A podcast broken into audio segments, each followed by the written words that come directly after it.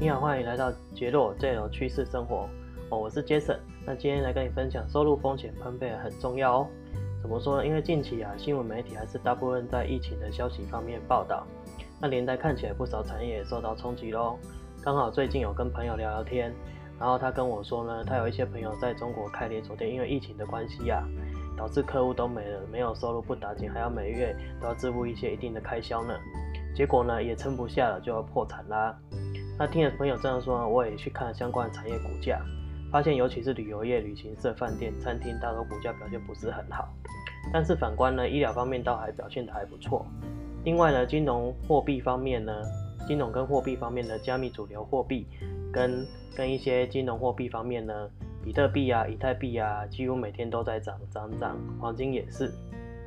如果这时候呢，你有在做投资的话呢，很注意股票金。融加密货币市场的话呢，或许会有一些收入，也很不错哦。其实这就是我观察到的现象。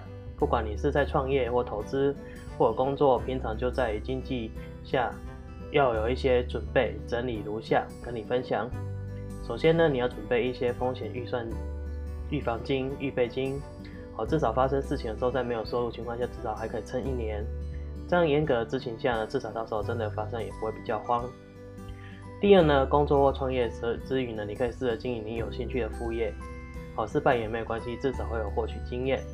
但是建议，不管是创业或副业的时候呢，在失败的话呢，好，要想是不是还要有多付出多余的成本，呃，固定成本，还是此成本就可以，就是马上停掉，哦，不用造成负债，哦，就是检验完之后马上停掉，可以不用造成负债。如果成功的话呢，那更好。好，就好比自己的经济呢，哈，的热气球上面有两条绳子帮你支撑，或多条绳子帮你支撑。好，第三呢，就是你把赚到的钱呢，好，部分投资在当，在当发生天灾地祸人祸的时候呢，好，什么产业是最受欢迎的？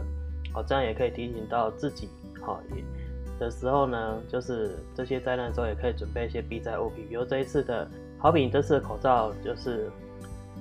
好比这次呢，哈口罩跟病菌消毒的民生用品，我觉得受欢迎。以上整理的分享，哈，希望对你有所帮助获益。如果你觉得呢，这边对亲朋好友也有所帮助的话呢，好欢迎订阅、按赞、分享我的频道哦。